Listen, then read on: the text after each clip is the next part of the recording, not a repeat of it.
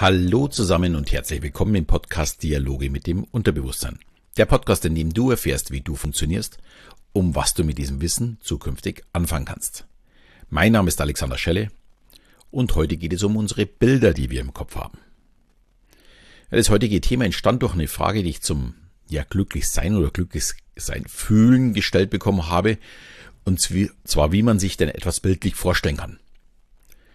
Und bevor ich nur eine kurze Antwort dazu gebe, möchte ich ein bisschen weiter ausholen, um das Thema Visualisierung und eben Bilder im Kopf intensiver betrachten.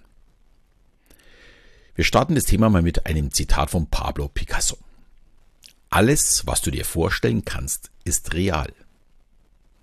Hm. Ich stelle mir jetzt vor, wie ich in einem Porsche sitze, ein Penthouse in New York lebe und 5 Millionen auf meinem Konto habe. Ja, ich kann euch beruhigen, es ist nicht real. Es wird wahrscheinlich auch nicht in den nächsten Stunden real werden.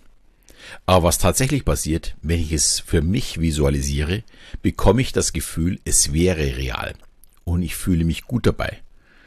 Und daraus erziele ich dann eine positive Energie, um meine Ziele zu erreichen. Also jetzt vielleicht nicht mit dem Porsche oder dem Penthouse in New York. Das ist jetzt nicht mein Thema. Und die 5 Millionen auch nicht wirklich. Aber es gibt ja doch einige Dinge, die ich ja wirklich erreichen möchte. Und das möchte ich heute so ein bisschen erklären, wie man dieses am besten macht. Und ja, gehen wir einfach mal darauf ein. Was verstehe ich denn eigentlich unter Visualisieren? Es ist genau genommen nichts anderes als das Vorstellen eines Bildes. Ziemlich einfach. Umso detailreicher ich mir ein Bild oder eine Szene vorstellen kann, umso intensiver wird dann auch die Visualisierung für mich. Und um das vollumfänglich zu schaffen, benötige ich äh, auch meine anderen Sinneskanäle dazu. Zum Beispiel, wenn ich auf einen Strand sehe, spüre ich vielleicht auch den Sand, so wie er zwischen meinen Zehen äh, ist oder die, diese Wärme von dem Strand. Oder ich höre die Brandung oder ich fühle die Sonnenstrahlen auf meiner Haut. Und mir wird ganz warm dabei und ich rieche oder schmecke diesen salzigen Geschmack des Meeres. Ich glaube, so ein Bild kann sich jeder sehr leicht vorstellen. Damit ist sofort eine, in diesem Fall für mich, sehr positive Emotion verbunden. Ich bin am Strand, fühle mich wohl. Und so eine Emotion generieren wir in unserem limbischen System. Dies ist jetzt ein bisschen vereinfacht gesagt das Innerste unseres Gehirns, das sich mit, ja, als erstes in der Evolution der Säugetiere dann entwickelt hat. Und wir Menschen haben dann eine sehr enge Verknüpfung zwischen eben diesem sehr alten limbischen System und den deutlich jüngeren, äh, der deutlich jüngeren Großhirnrinde.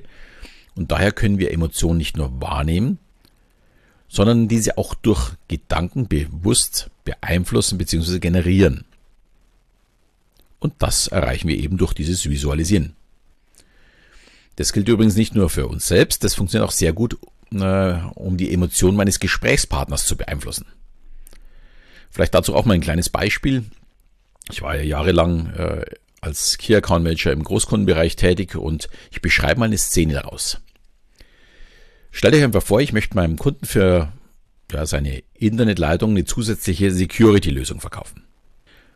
Wissen Sie was, Herr Huber? Es gibt leider viele Idioten auf dieser Welt und es kommt immer mehr in Mode, dass nicht mehr ja, mit einem Computervirus angegriffen wird, sondern mit ganz viel Rechenleistung werden die Server der Firma angegriffen und aufgrund dieser tausenden Anfragen dann auch letztlich lahmgelegt. Das Ganze nennt sich DDoS-Attacke und für 10.000 Euro im Monat kann ich Ihnen einen Schutz dazu bieten. Ja, da benötigt man jetzt schon sehr viel Fantasie, um Bilder entstehen zu lassen. Und die Auftragswahrscheinlichkeit ist in dem Fall wirklich sehr gering. Obwohl ich ja wirklich lauter richtige Fakten aufgezählt habe. Daher mal eine, sagen wir mal, visualisierte Alternative, einen anderen Vorschlag. Stellen Sie sich mal vor, Herr Huber. Merkst du schon? Das ist schon eine Aufforderung, etwas zu visualisieren. Ähnlich diesem schließen Sie die Augen, stellen Sie sich vor, wie bei der Hypnose. Also, stellen Sie sich vor, Herr Huber. Was ist in Ihrem Haus los, wenn Ihre 3000 Mitarbeiter nicht mehr arbeiten können, weil jemand mit einer DDoS-Attacke Ihr Netzwerk lahmlegt? In der ersten Stunde gehen die meisten wahrscheinlich zum Rauchen oder Kaffee trinken. In der zweiten Stunde räumen Sie dann Ihren Schreibtisch auf und die Ungeduldigen werden wahrscheinlich alle 15 Minuten bei Ihnen anrufen. Was glauben Sie, wie viel Kosten werden Ihnen entstehen, wenn Sie acht Stunden benötigen, um das Netzwerk wieder voll ins Laufen zu bekommen? Von den unzufriedenen Kunden und den damit verbundenen Umsatzverlust möchte ich überhaupt noch nicht sprechen. Und ich sage Ihnen was, für gerade mal 5 Euro im Monat pro Mitarbeiter können wir dieses Risiko deutlich minimieren. Und Sie als Verantwortlicher haben dabei nichts zu befürchten. Wenn der Geschäftspartner oder der Kunde sich das vorstellt, hat er wahrscheinlich schon bei dem Gedanken Angstschweiß auf seiner Stirn. Angst vor dem Chaos, Angst vor dem verlorenen Geld und natürlich Angst um seinen eigenen Job. Die Szene wird auf einmal real und das limbische System reagiert dann mit Emotionen. Nebenbei habe ich den Preis auch noch von 10 auf 15.000 hochgesetzt. Denn 5 Euro pro 3000 Mitarbeiter sind ja dann nicht mehr, nicht mehr 10.000 Euro, sondern 15.000. Das hört sich schon mal ganz anders an. Und ist bei den Kosten für einen Mitarbeiter nur noch Peanuts. Weil so ein Mitarbeiter kostet ja nun mal, was weiß ich, im Monat 5, 6, 7.000 Euro. Da sind 5 Euro mehr oder weniger jetzt nicht das unbedingt Tragische. Und trotz dessen, dass ich jetzt mit dem Preis nach oben gegangen bin, wäre die Wahrscheinlichkeit eines Abschlusses deutlich höher.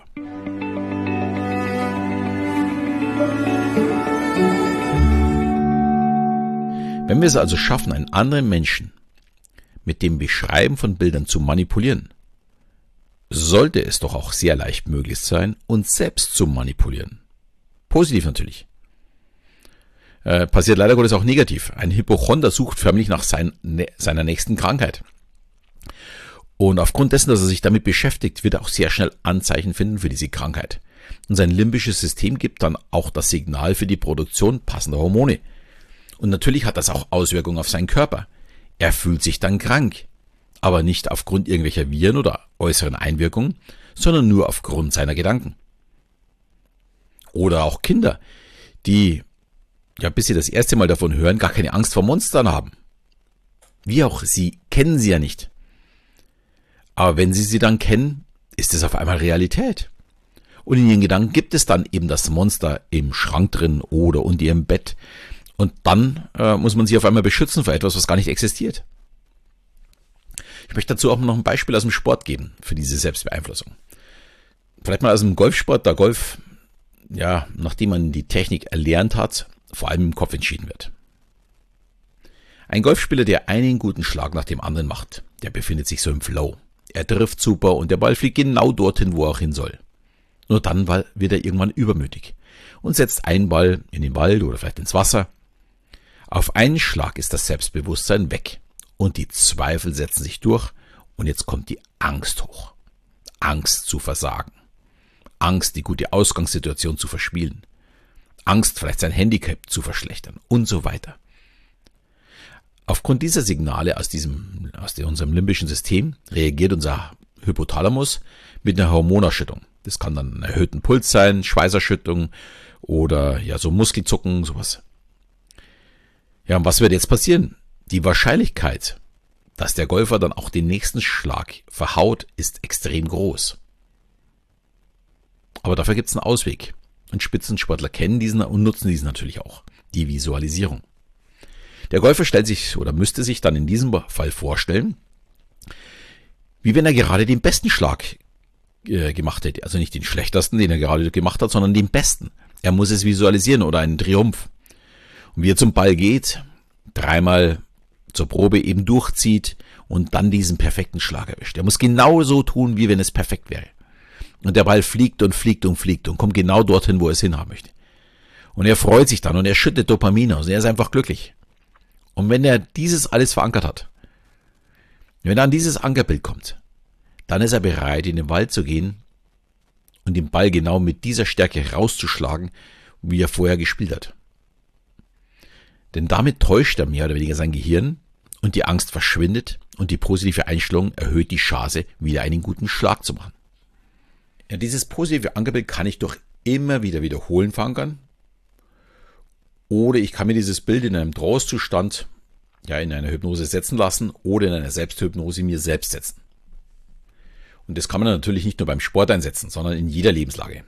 Vielleicht muss ich ja vor Kollegen mal einen Vortrag halten und bin nervös oder ich muss zum Chef oder zum Kunden gehen äh, und bin schon ganz fertig vorher. Und mit einem Anker kann ich dem schon entgegenarbeiten. Ich kann schon für mich arbeiten. Ich kann schon den Erfolg voraus ja, sehen und auch erwarten. Ich konditioniere sozusagen mein limbisches System positiv mit meinem Ankerbild. Das ist ein bisschen vergleichbar mit dieser Glocke beim Pavlovschen Hund. Beim Hund kam mit der Glocke der Speichelfluss, bei mir kommen mit meinem Ankerbild die Glücksgefühle.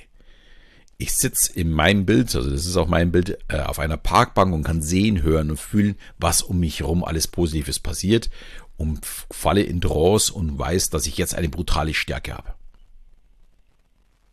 Ja, und wenn man das kann, dann wirst du auch feststellen, dass wir der Aussage von Picasso immer näher kommen. Alles, was du dir vorstellen kannst, ist eben auch real. Und damit können wir leben und damit können wir arbeiten. Und wenn dich da mehr dazu interessiert, kann ich dir nur empfehlen, mal mein Webinar anzuschauen zum Thema Hypnose. Da werde ich ein bisschen mehr zur Hypnose erzählen. Und die Selbsthypnose ist da tatsächlich die Lösung, um dass ich mir nicht nur ein Ankerbild schaffe, sondern für die verschiedensten ja, Ausgangssituationen, die ich vielleicht benötige, äh, mir auch verschiedene Bilder hole und dann an mir selbst arbeite, um das Beste aus mir selbst rauszuholen. Ja, ich würde mich freuen, wenn dir die Folge gefallen hat, wenn du mir wieder fünf Sterne hinterlässt, eine kleine Bewertung. Und in diesem Sinne verabschiede ich mich wieder bis zum nächsten Mal, wenn es wieder heißt Dialoge mit dem Unterbewusstsein.